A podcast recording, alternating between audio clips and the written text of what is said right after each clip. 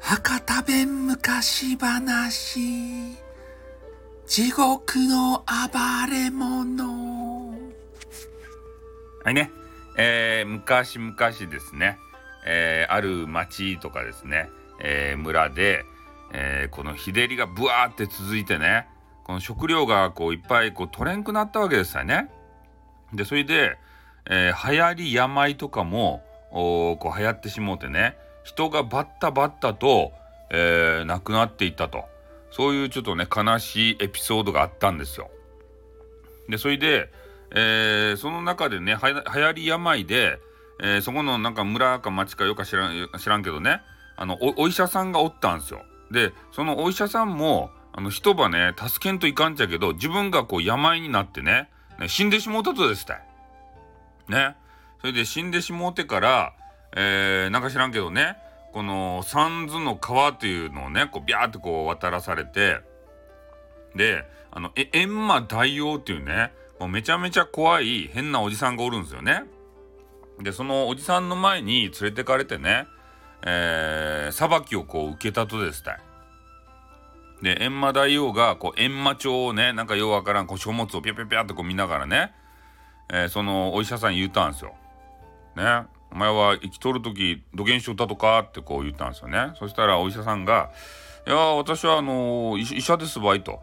ねいろんな人のいろんな病気ば、えー、治してきましたばいってこう言ったんですよ。そしたら閻魔大王がね「嘘ばつけて」ねここの閻魔帳に書いてあるぞってねお前はそうやってねあのいろいろ助けたかもしれんばってん、えー、金もいっぱい巻き上げたろうがとねそれで治らんかった病気も多かろうがやぶしゃやろうがってこう言うたんですよ。ややぶ医者って何倍言うとですか？ってちゃんとあの治したですばい？ってこう言ったんですけどもう言い訳はよかってねお前はまあ地獄体って言ってからねあの地獄にピャーってこう地獄のあの門前のとこまでちょっと飛ばされたんですよピューって。それで次にね、えー、呼ばれたのがあの山伏っていう人。ねなんかちょっと怪しいおじさん。で山伏が呼ばれてで山伏お前は来とる時に何場所ったとかって言ったんですよ。そしたら、えー、私のこのねあの呪文によって、えー、いろんな人の心ば救ってきましたばいってこう言ったんですよ。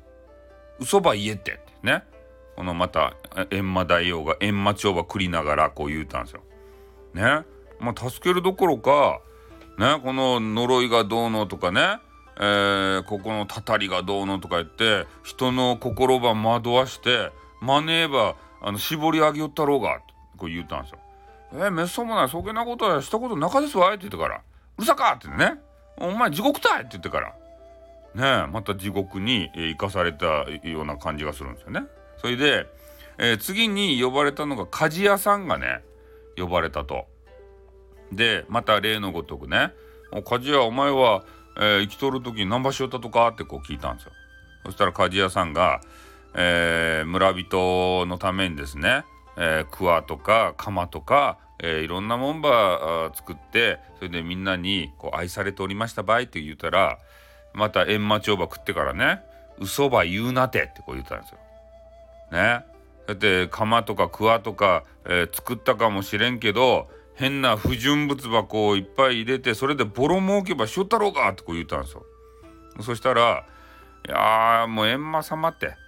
ね普通に商売場しよったら儲からんとですたい。ね。安くするためにはなんか変なもんば混ぜてねこう売らんとえー、そこの村人がですねちょっとお金がマネーがなかったけん買ってもらえんとですたいってこう言うたんですよそしたらね「うるさか!」ってねねそげなもんば混ぜて売ったらいかんやろもんと。ね職人のプライドはなかとかって地獄たいって言ってから。その人も地獄に行かされたんですよ。そしたら地獄のね門の前に、えー、変なやぶ医者とね怪しい祈祷師とえー、山伏やった。祈祷師じゃなくて 山伏と、えー、それと鍛冶屋さんね。この3人がこう揃ったんですよ。いや3人揃ったけんそろそろ行こうかっつってから。で地獄のあの門をこう開けてですね、えー、地獄にこう入っていったと。そしたら鬼がおってですね、えー、あもうもうあのお前ら3人が今度地獄に来たやつらやねと。まずはあそこの、えー、県のね山場歩いてきなさいって言ってからこう言われたんですよ連れてかれるんですよ県の山の前に。それ県の山がこう終わってねいやこれちょっと歩くと痛そうやねってこうみんな言ったんですけどで鍛冶屋がこう前にボンって出てですね「俺にちょっと任しときやい」って言ってで鍛冶屋がこう、えー、県の山の方にこう近づいていって、えー、なんかようわからんペンチみたいなやつをね、えー、どあの鍛冶の鍛冶屋の道具箱からこう出してまず剣をねポキポキポキポキ、えー、何本か折り始めたんですよ。でそれで、えー、こう家事をするためのあの道具を出してね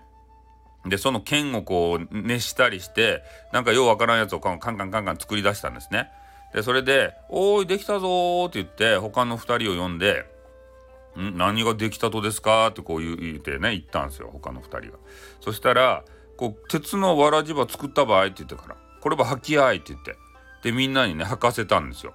それでえー、ちょっと今からこの県の山の上ば、えー、歩いてくるけんちょっと見ときあいって言ってから鍛冶屋がね県の山の上をこう歩き出したんですよ。そしたら県がねポキポキポキポキ折れるとですたいね。ああこれはよかねっつってから。で他のねあの医者と、えー、山伏もですね、えー、県の山をポキポキポキポキ降りながらこの山場登ったと。で他の、えー、人がこう続けるようにもう全部、えー、剣馬追っとこうやっつってからでその3人が歩いた後はですねもうあの平地になっても歩きやすくなっとるとですね。でそれを見た鬼がですね「こらいかんばい!」ということでえー、閻魔大王のとこにねこう行ってから「えー、あの3人ちょっとやばかですばい」と「あの剣の山のあの剣馬降り降りますばい」とか言うたら「お前はお前ら何場所おるとか」と「ねそげな言葉させたらいかんめえもん」って「ねちゃんと止めてきやい」って言ってからこう言われて怒られたんですよ。「へい」って言ってからねまたあの元に戻ったんですけど。で次の、えー、地獄は釜茹で地獄ですって。変な五右衛門風呂みたいなえー、鉄の風呂にですね3人箱、ま、あの水を張ってポチャって入れてでそこで、えー、鬼たちがですね、えー、木をこうポンポン、まあの薪みたいなやつをポンポンポンポンね下にこう放り投げてでファイヤーをつけてね、えー、こう茹で出したんですよ。でそしたら3人がですね「いやちょっとこれ今冷たかですね」とか言いながら「あなんかだんだんこうあったくなってきたね」って言って。あなんかいい加減やねみたいな形になってねでだんだん暑くなってきて「ああちょっと暑かですね」とかで「ああなんかぐらぐら煮えたぎっとる場合ここやばかばい」って言って話しよったんですよ。そしたらこう山伏がね「ででん」って出てからね「ここはあわしの出番のようじゃのう」とか言ってめっちゃ偉そうに言うてでそれで今から術を唱えるからのうって言ってね「テクマクマヨコンテクマクマヤコン」とか言って変な術をあの唱え出したんですよ。でそれで何の術を唱えたかっつったら「ぬるやぬるま湯になれぬるま湯になれ」って言ってからねお湯に向かってなんか変な手の動きをしたらですねでお湯がこうね今までぐらぐらこう煮えたぎりよったやつが、えー、ねこうあのぬるま湯にねだんだんだんだんとなってきたと。で結構ねいいお湯になってきて、えー、みんなねあの歌い出したんだ。いい湯だな、ふふふみたいな。ね。それを、えー、見た鬼たちがですね、こらいかんばいということで、またね、閻魔大王のもとに行って一部始終を話したんですよ。ね。なんだその、えー、亡者たちはって言ってから閻魔大王がもうカンカンですたい。ね、それで、えー、もうわし自ら行ってやるわいってねその閻魔大王がその現場にこうたどり着いたんですよ。でそしたら、えー、そうやってあのあお湯がね気持ちいいもんやけん「いい歌な」ってまた歌いよったんですね。でそしたらあの閻魔大王がムカッとしてからね「もうお前らは食ってやる!」って言ってからあの閻魔大王自らこう手を下して、えー、その3人をパクってこう食べてしもうたんですよ。そしたらね、えー、その3人はこう閻魔大王の口にピャーって入ってしまってもいいかなんかにねえー、こうたどり着いて「閻魔大王の、えー、ね、体の中はこう広かですね」って「まあでかいけんね」とか言いながらそれで3人はね「えー、なんかちょっととろけてきとることあるですばい」とか「これ土下したらよかったですか?」って言ったらお医者さんが「うんじゃあちょっと待たれ」って言ってねあの溶けない薬というのがありますばいって言ってこれは飲み合いって言ってみんなに飲ませたんですよ。そしたらね先ほどまでとろけかかっとったのが、えー、ピタッと止まってねあの普通にシャンシャン動けるようになりました。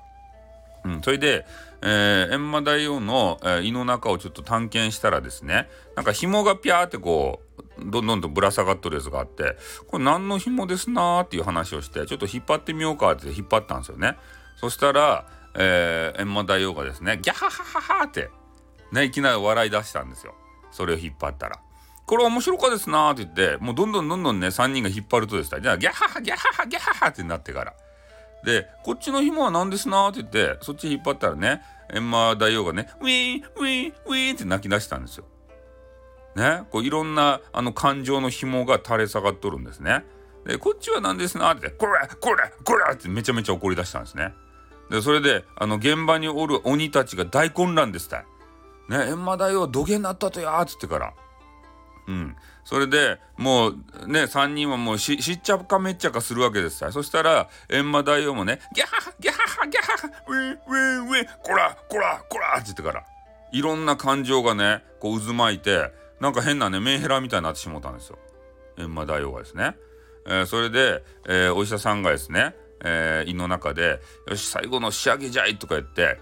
ねなんか下剤みたいなやつをねえー、閻魔大王のその胃のとこにねピャーってこう塗りつけたんですよねそしたら閻魔大王がもう急にあの催してきてからね「あトイレが下がですたいトイレが下がですたい」って言ってから、えー、言うたんですよ。